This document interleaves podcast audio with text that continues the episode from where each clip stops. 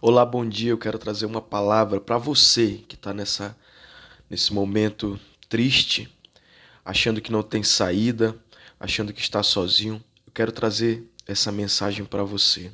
Ele é a saída. Pois que tão encarecidamente me amou, também eu o livrarei. Estarei com ele na angústia. Livrá-lo-ei e o glorificarei. Salmo 91, versículo 14 e 15. Deus não disse que você não teria aflições, pelo contrário, ele dá a entender que você terá aflições por ser crente.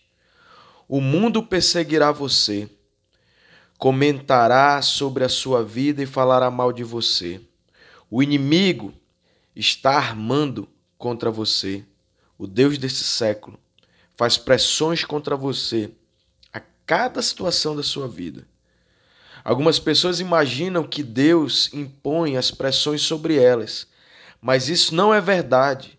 Jesus contrastou suas próprias obras e as obras do diabo desta forma: O ladrão vem somente para roubar, matar e destruir. Eu vim para que tenham vida e a tenham em abundância. João capítulo 10, versículo 10. Deus não é o ladrão, quem rouba, mata e destrói é o diabo e não Deus. Deus diz na sua palavra: muitas são as aflições do justo, mas o Senhor o livra de todas. Salmo 34, versículo 19. A palavra aflições neste versículo significa provas, provações. Estas são as aflições que você tem, mas o Senhor prometeu que o livrará. De quantas delas? Metade? Não, de todas elas. O Senhor não parou aí. Ele prometeu que estaria com você nas aflições. Ele próprio está presente para livrá-lo da aflição. E ele é mais do que suficiente. Agora, vamos orar, queridos. Pai, nós nos apegamos a Ti com amor.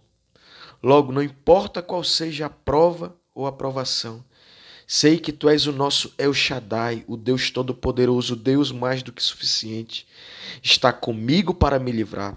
Ele é mais do que suficiente. Ele está contigo. Ele é mais do que todo-poderoso. Ele te livrará. Ele é a saída. Eu sou o pastor Agno. Se você foi abençoado com essa mensagem, envie para mais pessoas. Deus te abençoe.